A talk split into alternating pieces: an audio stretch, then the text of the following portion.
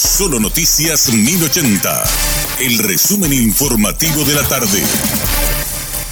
Hola, soy Richard Toñanes y este es el resumen informativo de la tarde. Una persona requerida por la justicia argentina fue detenida este jueves en la ciudad de Capitán Mesa, departamento de Itapúa. El ahora demorado está en la lista de Interpol como uno de los más buscados por un caso de homicidio en el vecino país. El detenido fue identificado como Rubén Darío Aranda Cáceres, de 30 años, y el procedimiento fue realizado con acompañamiento de los agentes de Interpol.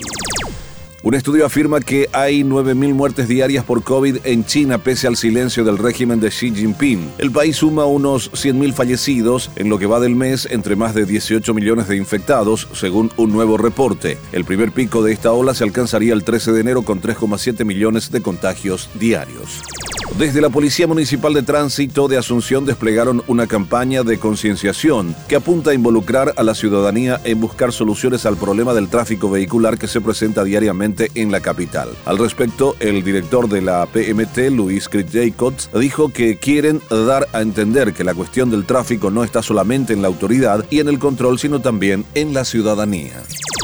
De acuerdo a los registros de la Dirección de Vigilancia Sanitaria, Alto Paraná está en un nivel 2 en contagios de COVID-19 y cada semana va en aumento la cantidad de casos como ocurre a nivel nacional. De acuerdo a los últimos registros dados a conocer, entre las semanas 49 y 50 fueron analizados 829 resultados de los cuales 278 salieron positivos, lo que equivale al 36%.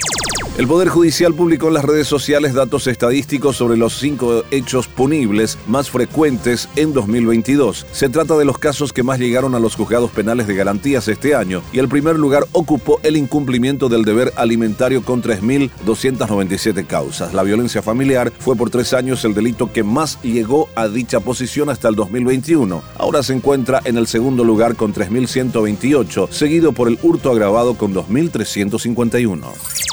Murió Pelé a los 82 años en Brasil tras una larga convalecencia por un cáncer de colon, del cual había sido intervenido en septiembre de 2021 para la extirpación de un tumor. Desde entonces su estado de salud se debilitó y tuvo reiteradas internaciones también producto de una infección pulmonar. Edson Arantes do Nascimento fue una leyenda, uno de los atletas más trascendentes en todo el planeta. El brasileño quedará por siempre en la eternidad como el rey que dominó por completo una era del fútbol Fue uno de los deportistas más brillantes de la historia que puso a Brasil en lo más alto del fútbol mundial. Este fue nuestro resumen informativo, te esperamos en una próxima entrega. La información del día aquí, en Solo Noticias 1080.